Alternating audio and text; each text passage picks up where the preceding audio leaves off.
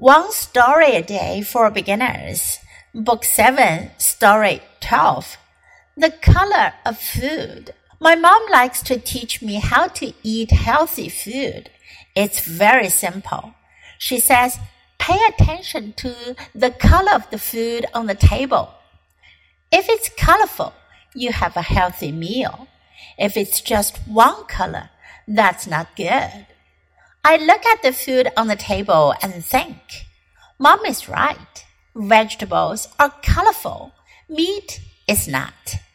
So we should eat more vegetables and only a little meat. 这个故事讲的是食物的颜色，the color of food. My mom likes to teach me how to eat healthy food. 妈妈喜欢教我怎样吃健康的食物。It's very simple. 非常简单。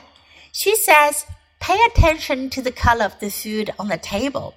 她说你要 pay attention to 注意这个词组的意思呢是注意 the color of the food on the table 桌子上食物的颜色。If it's colorful，如果它是五彩缤纷的，有很多种颜色的 colorful。You have a healthy meal，那你吃的就是健康的食物。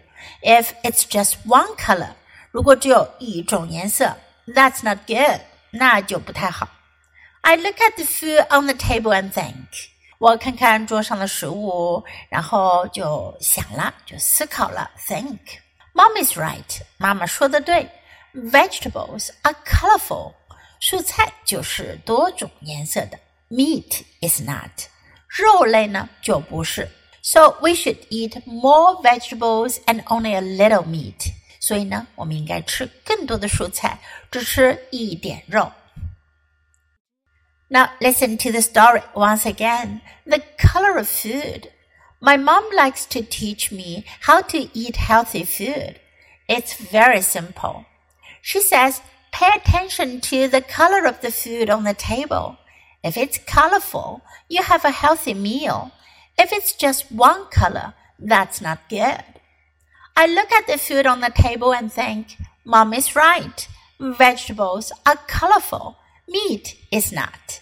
So we should eat more vegetables and only a little meat.